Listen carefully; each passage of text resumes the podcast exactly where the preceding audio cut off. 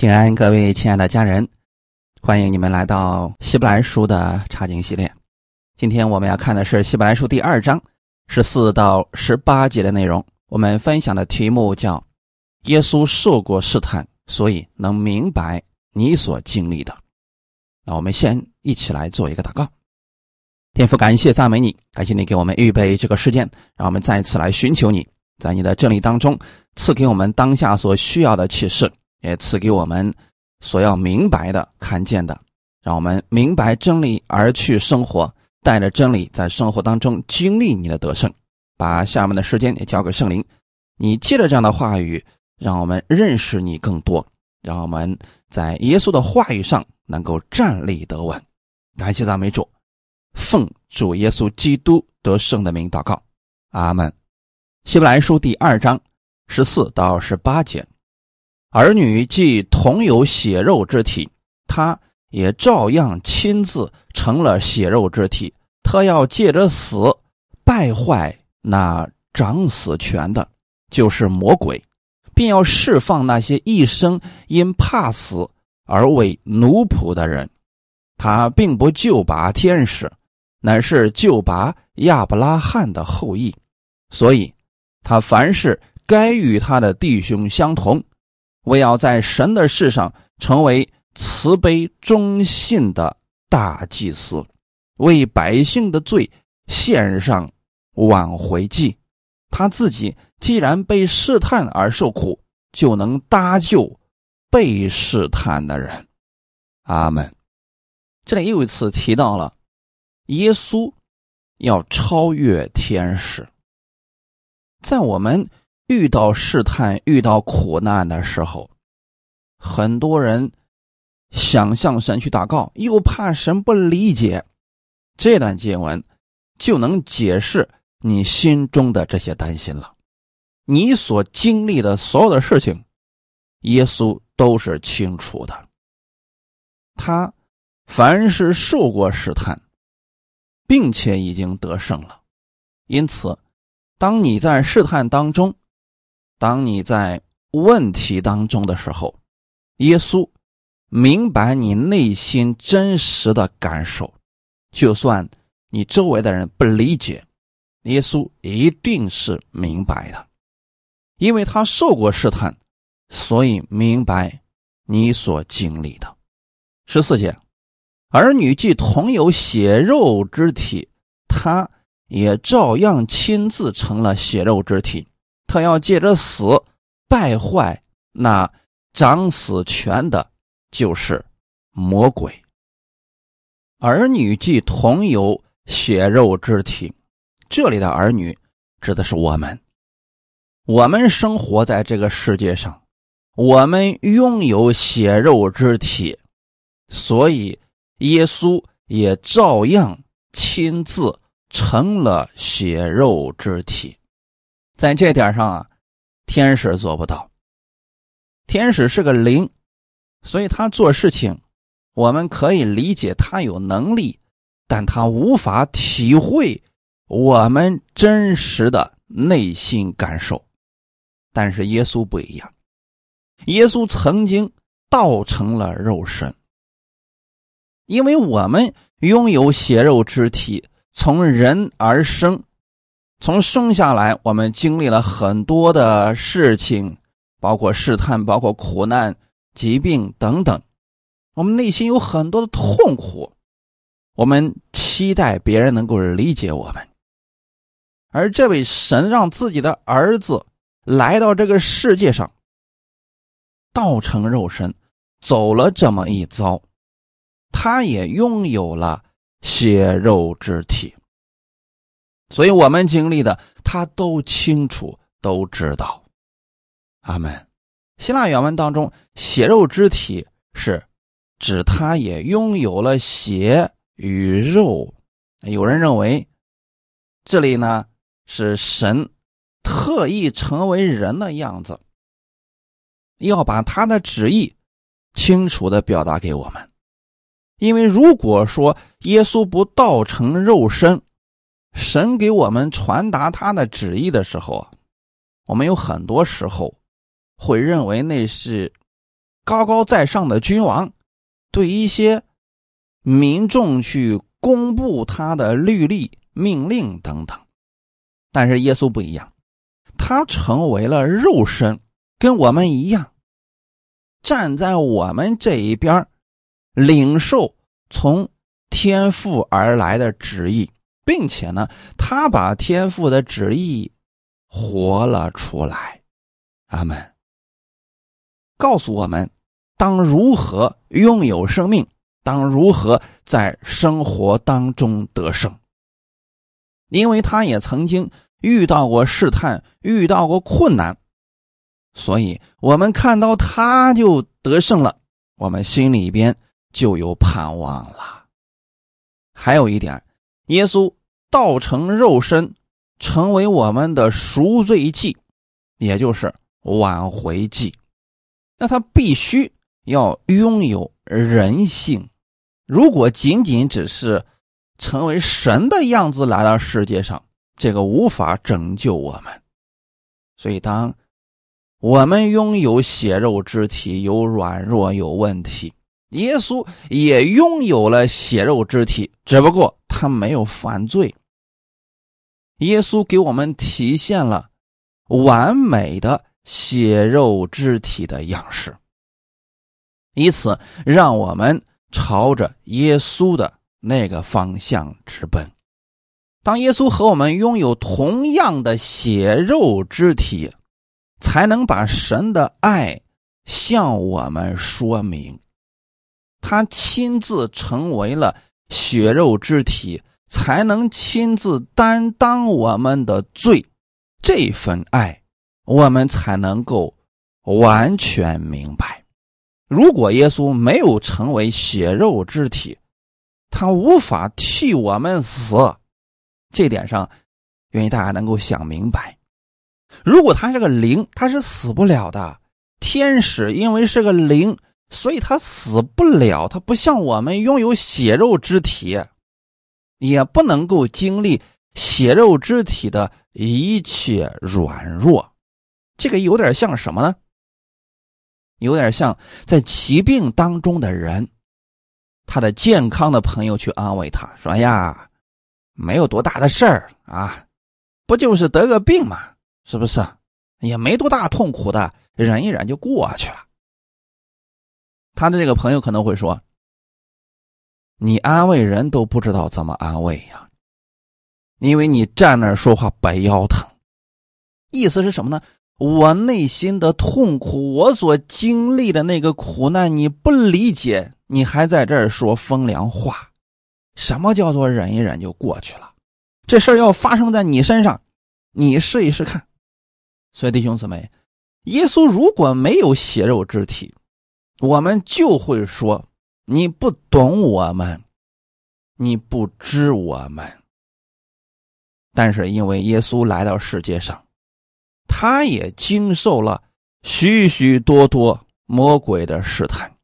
人的各种刁难，甚至人的不理解，但他还是完成了神的旨意，让我们看出来，他因为经历过这样的事情，所以他所说的话，我们能听进去，类似于两个有差不多相似经历的人，特别有共同语言是一样的。也类似于两个病号在一块交流过去的一些经验。那个人知道另外一个人现在内心承受着什么样的痛苦。耶稣曾经来到过这个世界上，所以他知道我们的软弱，也知道。我们内心最需要的是什么？他更清楚的知道，我们出现这一切问题的源头在哪里，那就是罪。人犯了罪，才出现了这一系列的问题，让魔鬼掌权了。所以他要来到这个世界上，就是要败坏掌死权的。魔鬼，阿门。罗马书第五章十二到十四节，这就如罪是从一人入了世界，死又是从罪来的，于是死就临到众人，因为众人都犯了罪。没有律法之先，罪已经在世上，但是没有律法，罪也不算罪。然而从亚当到摩西，死就做了王，连那些不与亚当犯一样罪过的，也在他的权下。亚当。乃是那以后要来之人的预像。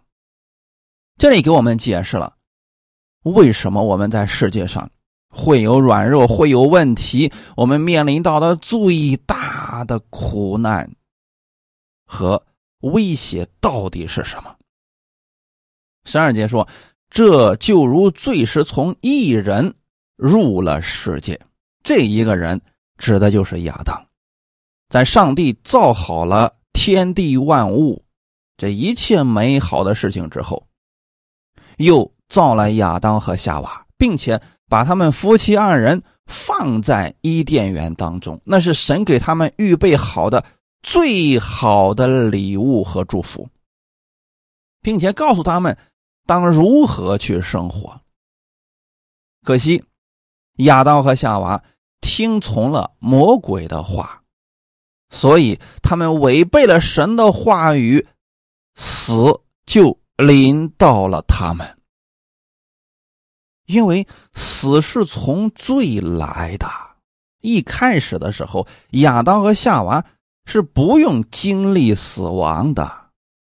但是你看看现在，死临到了众人，大家在出生以后都已经。非常清楚一件事情，那就是人是要死的，并且大多数的人都是非常忐忑的面对死亡，因为他们不知道死了以后会去哪里。为什么人会临到死呢？是因为人都犯了罪。十三节说。没有律法之先，罪已经在世上；但没有律法，罪也不算罪。很多人不理解这句话语，说啊，没有律法，罪不算罪，是不是人就不需要有惩罚，然后人就不会死呢？不是这个意思，就是说，人他虽然犯了罪，在神那里他确实是犯罪了，但是因为神没有颁布相应的律法，所以。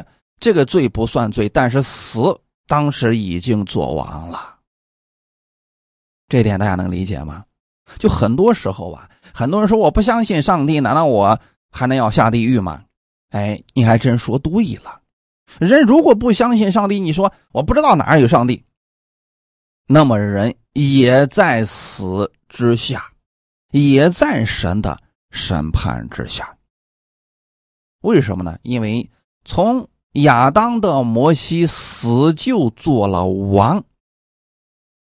今天所有的世人都非常清楚一件事情：人是要死的。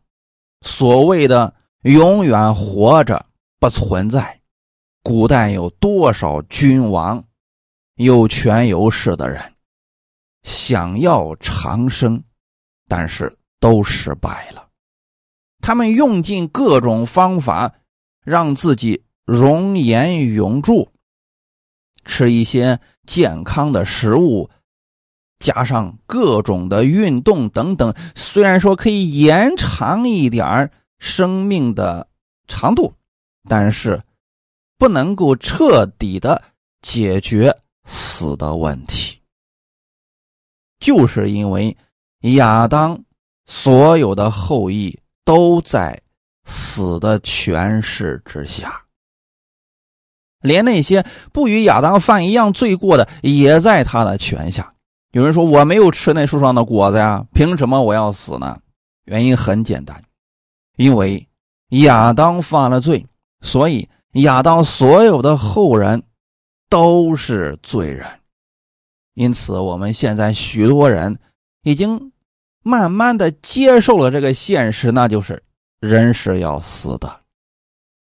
人们似乎也不太去折腾什么事情让自己长生了，因为知道无论怎么做，人都无法胜过死亡。但这并不是结局。亚当乃是那以后要来之人的预象，这里指的是谁呢？没错，是耶稣。耶稣跟亚当是不一样的。亚当犯罪了，死做了王；耶稣没有犯罪，他胜过了罪，用自己没有罪的生命代替了我们，所以从此以后，在基督里，死不是王了。在亚当里边，死是一种权势，人永远无法胜过，因为死是根据罪来判定人是否死、是否活的，而耶稣来呢，是解决了人罪的问题，那么律法就不起作用了，而魔鬼呢，被称为掌死权的，他是。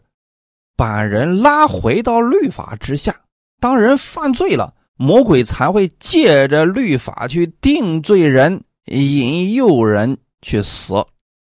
但耶稣来不一样，他是把我们胜不过的罪的问题彻底的解决了，所以魔鬼所掌的那个死权就失效了。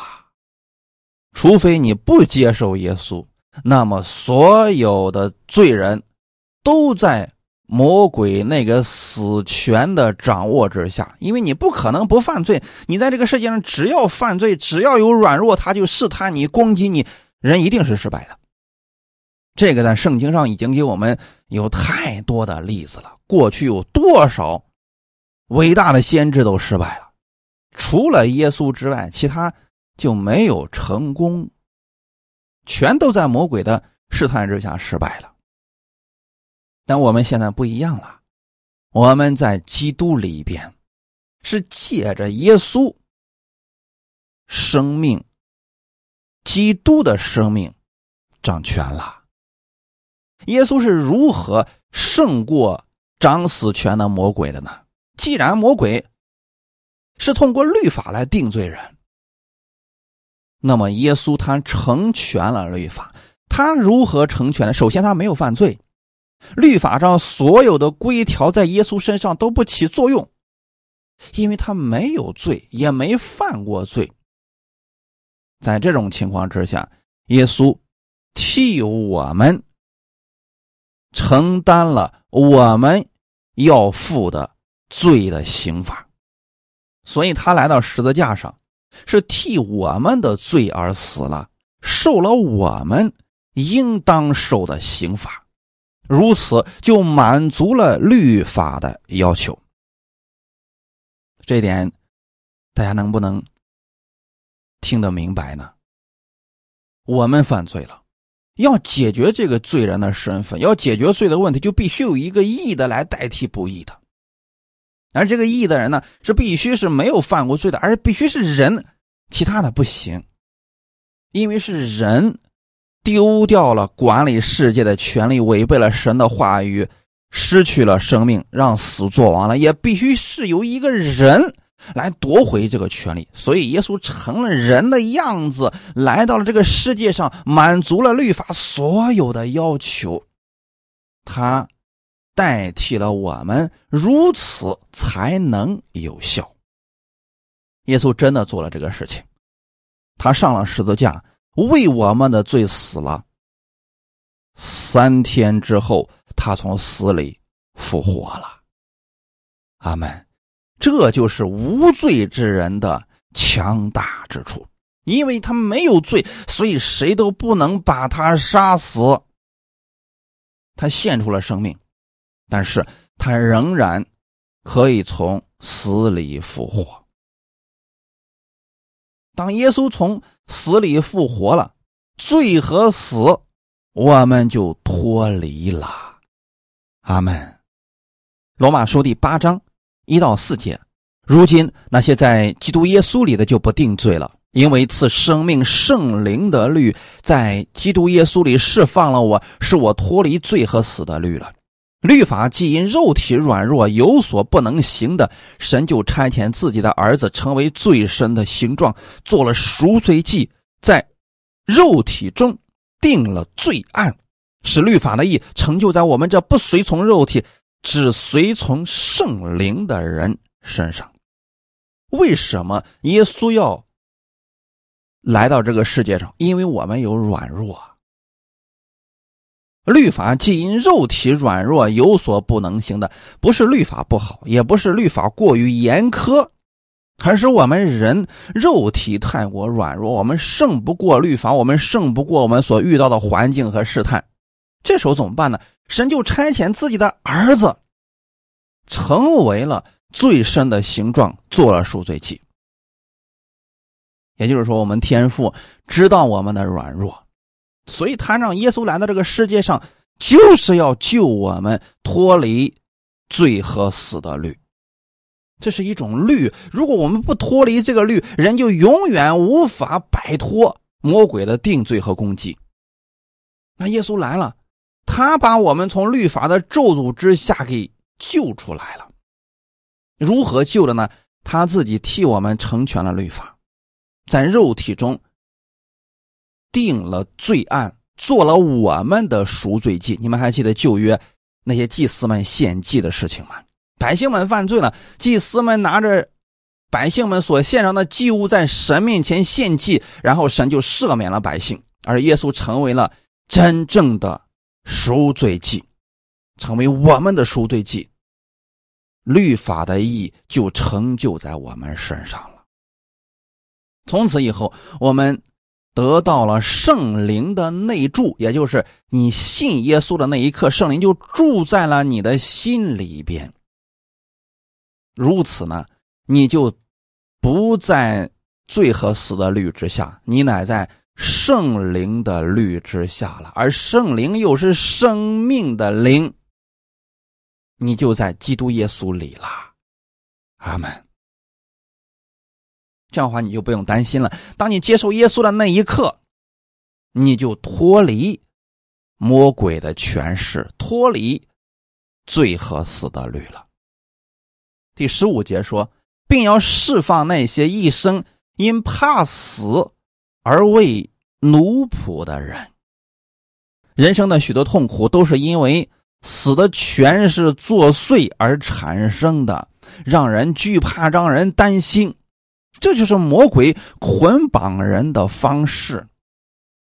你看看今天有多少人活在这种惧怕之下？比如说疾病、贫穷、饥饿，对未来的彷徨等等，这些会让人感觉到惧怕。那人得病的时候为什么惧怕呢？因为他怕死，而这些都是逼着人。走向死亡，在死的恐吓之下，人因为怕死而去求生存，就妥协了自己，就开始不得已的去听从魔鬼的这些话语了。人们以为这种方式可以让自己变得快乐，没想到。反而增加了许多的痛苦，成为了死的奴仆，就彻底脱离不出来了。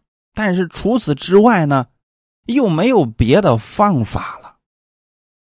除了信耶稣，其他所有的方法都是死路。可能当时看起来有那么一丁点的希望，但是最终呢？都是死胡同啊！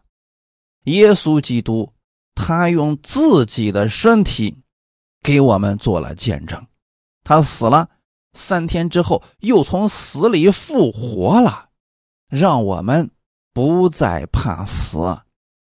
所以弟兄姊妹，世人会怕死而妥协，但信主的人若是明白了基督的大能，他不会怕死的。因为肉身的死对我们而言，只是一个过程，而并非结局。我们这个肉身死了以后，也会像耶稣一样从死里复活，而肉身的死只不过是我们歇了今生的劳苦，进入永远的安息而已。你若是明白了这一点，你也不会惧怕死亡，因为你知道你早已胜过了死亡。但是千万不要理解错了，很多人就说了：“哎呀，信了耶稣不会再死了。”很多人就会笑话他说：“你不会死了吗？”所以他们开始刁难基督徒，这说明有一些人并没有把神的话语说明白。其实耶稣的意思是什么呢？这个肉体，我们确实还会要死，但是死了以后，我们的生命是要复活的。复活的生命是跟耶稣那个样子，那是属灵的生命，是永远不会再死的生命。阿门，这才是我们终极的盼望。那为什么人对死亡的事情那么的忌讳呢？你看，世人在一块的时候，他们很不愿意去提及死啊死啊的事情，他们更愿意听的是赚钱啦、发财啦、啊活得更久啊、健康等等，他们愿意谈这样的话题，但是很少有人去谈论死亡。其实，他们每个人心里都知道。死是他们避不开的事情，但是他们却想麻痹自己，不愿意去诉说这些。更准确的来说，他们不愿意提及，更不愿意面对死亡的恐惧。阿门。这些人都知道自己必然会死，但是他们却不承认自己是罪人，更不愿意接受耶稣为救主。但有一点很重要，那就是死的权势不看情面，特别的公平。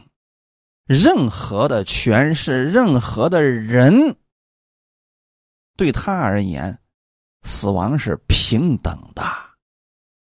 基督徒死了以后，身体会得到安息，最终死而复活，成为耶稣那样的灵体。那些不肯接受耶稣救恩的人，他们仍然脱离不了死亡的辖制。就算这个肉体死了之后，还要接受神的审判，进入永永远远的刑罚之中。所以弟兄姊妹，有很多世人。是因为在这个世界上怕死，所以妥协了自己人生的生活原则。我们不必如此。我们作为神的儿女，我们应该清楚的知道，我们不惧怕死亡，因为生死在神的手中。即便我们这个生命结束了，我们依然还是回到了主的怀抱当中。只是睡了而已，并非像世人那样死了之后还要接受审判。这一点上，耶稣已经把我们身后之事给说的明明白白了。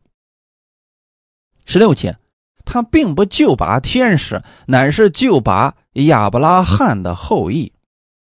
这里所说的救拔，是指耶稣基督在十字架上所成就的救恩。天使做不了这个事情，天使也没做这个事情，因为他无法做这个事情。就像刚才我们所说的那样，因为我们是成了肉身之后犯的罪，那必须也是有一个有肉身的来承担这个罪责。而天使他没有肉身，他就是个灵，所以他无法像耶稣那样承担我们的罪过。而我们的神呢？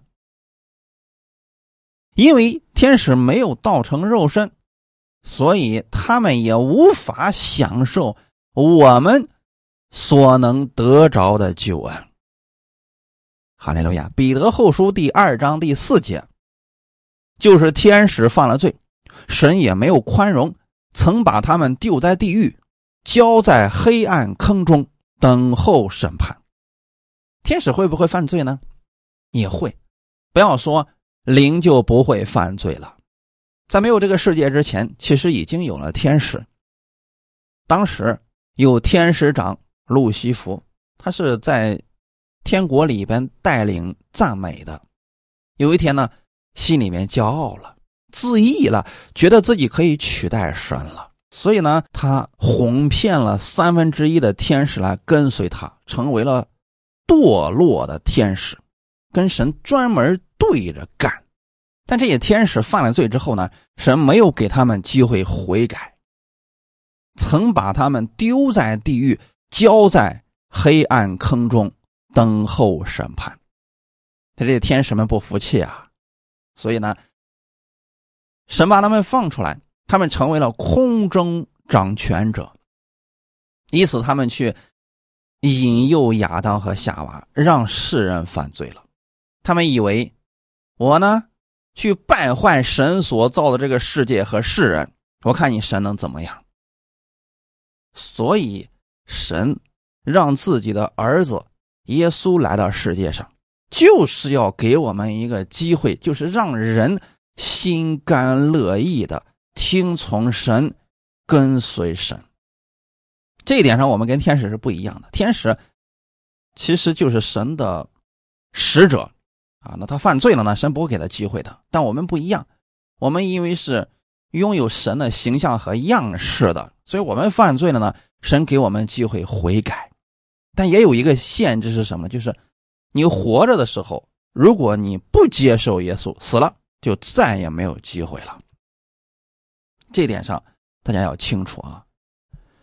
他不救拔天使，乃是救拔亚伯拉罕的后裔。那亚伯拉罕的后裔呢？其实是分两种，有两个意思啊。第一是指以色列百姓，从肉身上而言，他们是亚伯拉罕的后裔，所以神的福音是先给以色列人的。那第二个就是指所有信耶稣的人，他们是亚伯拉罕属灵的后裔，因为当时。神跟亚伯拉罕立了一个约定，就是说你的后裔必如天上的星，如同海边的沙那样的多。那弟兄姊妹，我们为什么能有这样的机会？神给我们悔改呢？那就是神跟亚伯拉罕有约定，我们是亚伯拉罕的后裔，不在这个约定之内的人。他没有这个机会的，所以说，今天神给我们一个机会，让我们借着信耶稣，从而脱离罪和死的律。如果你说我已经信耶稣了，那么恭喜你，你已经脱离罪和死的律了。那有人说了，可是我还是会遇到试探，还是会遇到问题，还是会软弱呀。哎，这个时候呢，你就需要去依靠耶稣而胜过了。虽然我们信了耶稣，我们里面的生命也属于神了，但不代表我们可以自动得胜，而是让我们在生活当中先去经历神的话语。你想想看，如果基督徒信了耶稣之后就拥有了超能力，那显不出神的能力，也看不出人的自愿跟随神了。所以这就是为什么很多基督徒信了主之后，他如果按照世人的方式去生活，他的生活还跟以前一样的糟糕。原因就在这儿了。神给我们机会，神把他的话语写在圣经上，看人是否愿意按照他的话语去生活。如果你愿意去，那么你就能经历神话语的大能。当然了。并非所有的信徒都乐意按照神的话语去生活的，还有一些呢是非得按照自己的方式，但是他们仍然是得救的，因为神已经救了他们了。在他们信耶稣的那一刻，他们的生命就已经属于基督了。阿门。十七节，所以他凡是该与他的弟兄相同，为要在神的事上成为慈悲。忠心的大祭司为百姓的罪献上挽回祭。这段经文是说明，以基督成为人子的原因，是要成为慈悲忠心的大祭司。慈悲是他对人这方面的爱心怜悯，忠信是指对神方面的尽忠。总之，无论是对神是对人，耶稣都没有亏待，他都胜任了，在此证明他是我们慈悲忠信的大祭司。十七节说，所以他凡是该与他的弟兄相同。这里的“该与他的弟兄相同”的意思，似乎上是在说，凡事上与他弟兄相同是应该的。其实呢，他没有任何理由该与他的弟兄相同。这里的弟兄指的是我们所有信耶稣的人啊。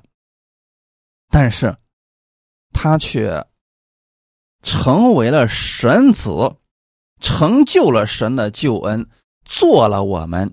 慈悲忠信的大祭司，就是说，他舍弃了原来的荣耀，降世为人，在凡事上竟然与我们相同了。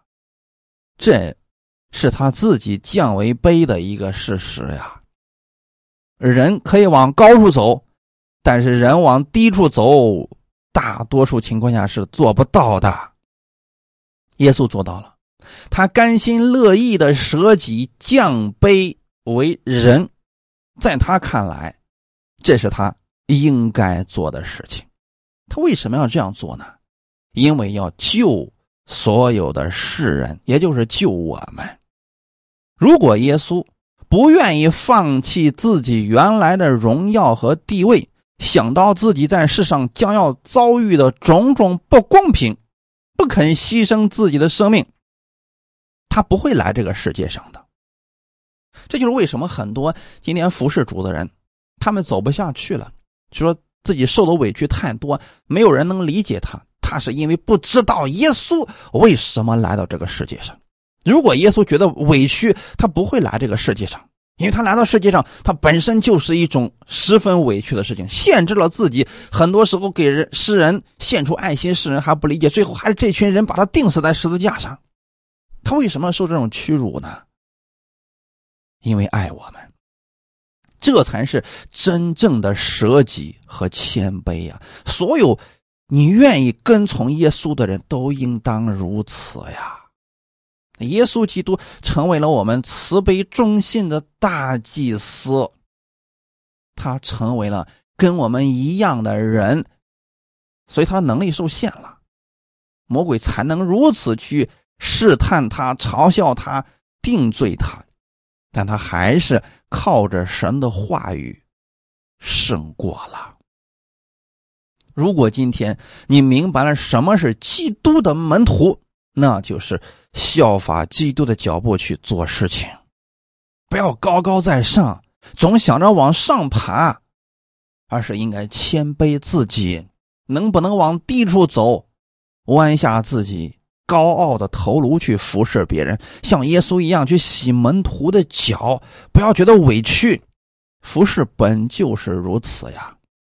我们觉得大祭司很荣耀，对吗？但大祭司在干什么呢？就是要替百姓完成属神的事情，就是要解决百姓罪的问题呀。耶稣曾为百姓的罪做了挽回祭。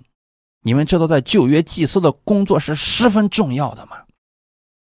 他们是神跟人之间的关键的桥梁啊！祭司就是为百姓献祭的。当百姓犯罪之后，旧约的祭司要从百姓的手里边接过牛羊鸽子等献祭的这些祭物，替他们赎罪呀。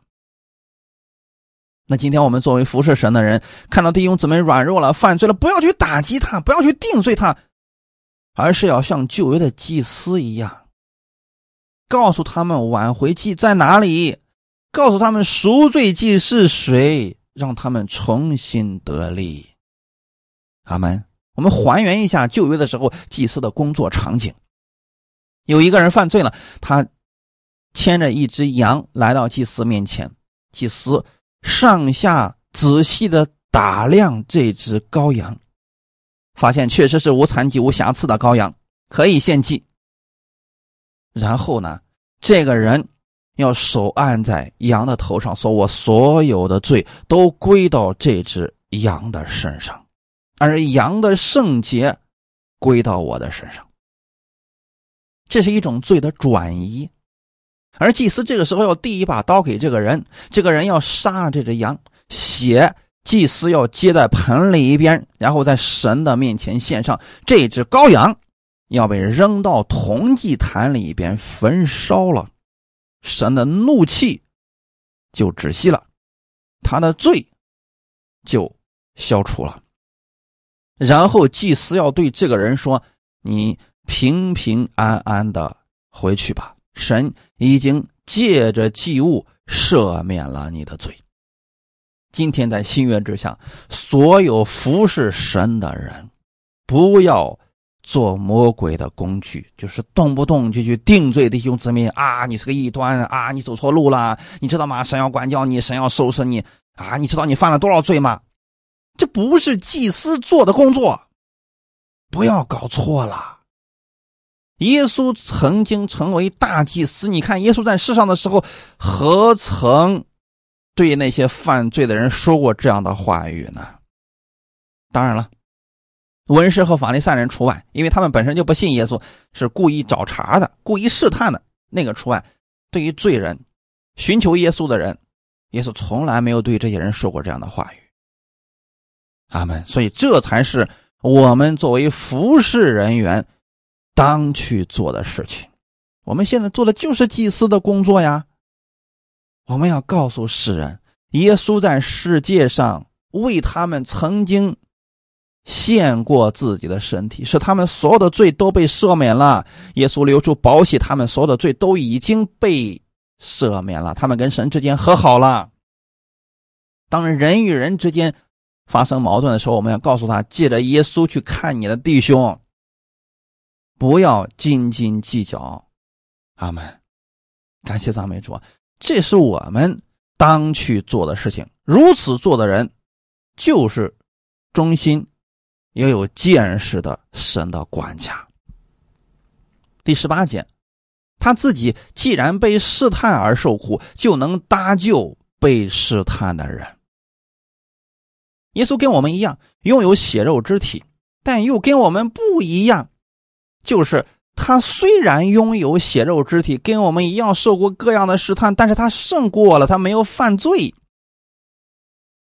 因为他经历过这些事情，所以他十分清楚的知道我们在受试探的时候那种无助，因为他知道我们的心，所以他能明白那些在病痛当中、折磨当中、苦难当中那些人内心的煎熬与。痛苦，他理解我们的软弱，也完全洞悉魔鬼的各种诡计和方法，所以耶稣给了我们胜过魔鬼诡计和他试探的所有方法，那就是依靠神的话语。我们经常强调要每天读圣经，要听到，这就是胜过。魔鬼一切诡计和各样环境的方法呀，很多弟兄姊妹不去做这样的事情，总是说啊，有没有快速的方法让我可以胜过现在的环境？其实啊，这些方法就在我们的信心当中，而信心又是来自神的话语。如果我们平时不把神的话语装在心里边，又如何能产生信心呢？耶稣因为。被试探而受苦，这里指的就是魔鬼的攻击啊！你不要以为今天你是神的儿女了，魔鬼就不攻击你了，不可能的。你为主做的事情越大，你越愿意为主献上自己，魔鬼的攻击就越大，因为他要拦阻你，他不希望你去做神的工作呀。所以魔鬼利用周围的人、周围的环境等等，兴起各种环境。迫害信徒，凌辱信徒。如果这个时候信徒们惧怕了、担心了、后退了，这恰恰是被惧怕给辖制住了。我们的主没有因为这样的事情而后退，他虽然受过苦，但不是因为犯罪而受苦，乃是因为魔鬼的试探而受的苦。魔鬼兴起了当时的法利赛人、祭司长，还有罗马等等，一块儿来攻击耶稣。但耶稣胜过了呀，他没有否认他的父，他还是为了我们的罪死在了十字架上。我们作为神的儿女，有时候确实会因为试探、因为失败而受苦，但神知道我们内心所承受的这一切，他会救我们。当我们靠着神的话语胜过这些环境的时候，我们的信心又会成长的。他们。神就会把更大的祝福。赐给我们，让我们逐渐变得成熟。那魔鬼的那些诡计对我们来说就不起作用了。这才是神期望我们能明白的部分呀。很多信徒是一遇到点问题就希望神立刻救他，他的生命一直都处在那样一个小的状态当中。这个样子，他的生命如何成熟呢？不会成熟呢。只有在。各样的环境当中，我们靠着神的话语胜过了，我们的生命就逐渐的成熟，就能明白耶稣的心了。阿门。十八节就能搭救被试探的人。耶稣不但和我们一样受过试探，并且他还胜过各样的试探，那这不就是我们的路吗？他胜过了。他就告诉我们怎么样去胜过，我们只要照着他的路子去走，不就可以了吗？那耶稣是怎么样胜过的呢？圣经当中其实给我们说的非常的清楚。魔鬼来试探耶稣的时候，耶稣用经上的话语就胜过了魔鬼各样的试探。这就是我们的方法呀！这也是我一直以来总是强调的部分，就是一定要去读圣经，一定要去听道，要顺序的听，你就能够。在神的话语上得着力量，得着启示，胜过各样魔鬼的攻击和环境了。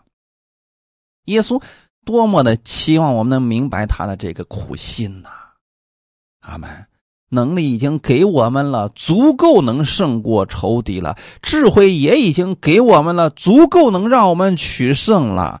无论魔鬼用什么样的诡计，什么样的方法。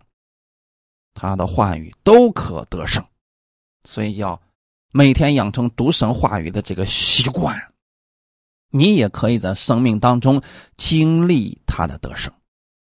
最后，我们看一段经文，《约翰福音》第十六章三十三节：“我将这些事告诉你们，是要叫你们在我里面有平安。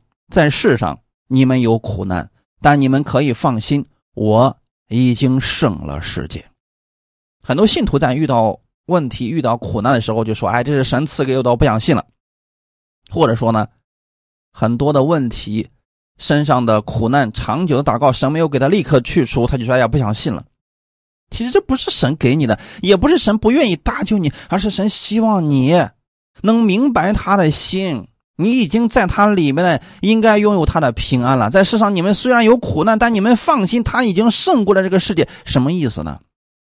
他是如何胜过这个世界的？靠着天赋的爱，靠着天赋的话语胜过的。你在遇到问题的时候，要找到相关的应许，抓住神的应许，你可以胜过了。阿门。这就是耶稣期望我们得着的部分了。他受过试探，所以明白你所经历的。你不要说主啊，你是不是不明白我在干什么呀？主啊，你什么时候睁开眼看我一眼？不不不，他一直都知道的。他更期望你能够在话语当中得着力量，靠着神的话语胜过你当下的问题。哈利路亚，那样你的生命就越来越成熟了，之前的问题就再也困扰不了你了。当你胜过之后，你也可以去安慰在之后遇到类似情况的人。感谢主，这就是我们美好的见证。我们一起来祷告。天父，感谢赞美你，谢谢你把这样的话语给我们，让我们知道耶稣，你已经替我们解决了罪和死的问题。我们在基督里的，我们就在生命当中了。你复活的大能、荣耀、权柄都在我的身上了。我愿意靠着你的话语得胜。魔鬼虽然在这个世界上经常试探人，经常给人摆上环境，但。我们的主的能力更大，你已经胜过了这个世界。我知道你明白我们内心的需求，你知道我们的软弱，所以你把话语赐给我们，让我们靠着你的话语而胜过。你已经胜过了魔鬼各样的试探，所以我们靠着主也可以胜过。感谢赞美你，你靠着血肉之体胜过了这一切。我们作为血肉之体，我们也可以靠着你的话语胜过。圣灵，请帮助我们，让我们的生活当中更多的经历你的同在和大能。我期待在生活当中有更多美好的见证出来。感谢主，请你使用我们，让我们成为这祝福的管道，去帮助更多的人认识你。一切荣耀都归给你，奉主耶稣基督得胜之名祷告，阿门。耶稣爱你们。